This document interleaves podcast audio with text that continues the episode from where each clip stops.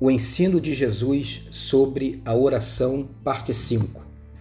Em Mateus capítulo 6, a partir do versículo 6, lemos as seguintes palavras do Senhor Jesus Cristo.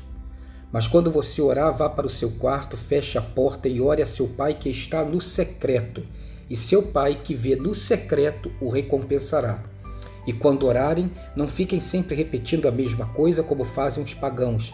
Eles pensam que por muito falarem serão ouvidos.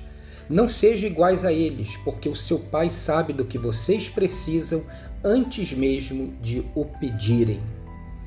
Jesus nos ensina a orar.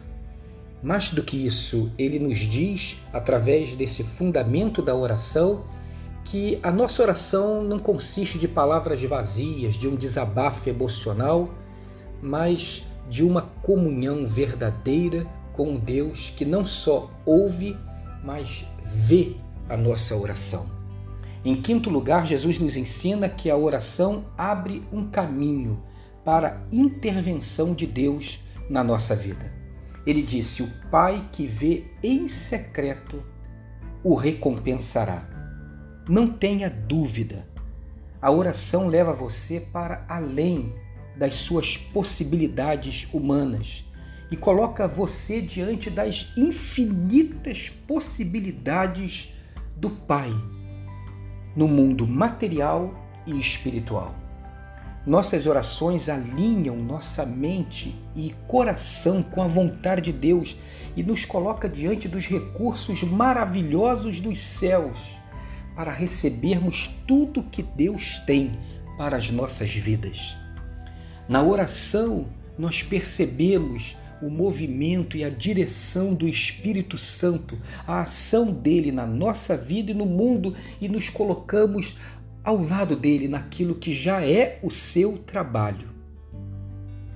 É na oração que veremos sentido nas palavras do apóstolo Paulo quando escreve aos Romanos, no capítulo 8, a partir do versículo 26.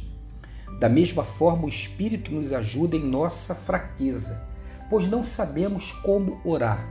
Mas o próprio Espírito intercede por nós com gemidos inexprimíveis.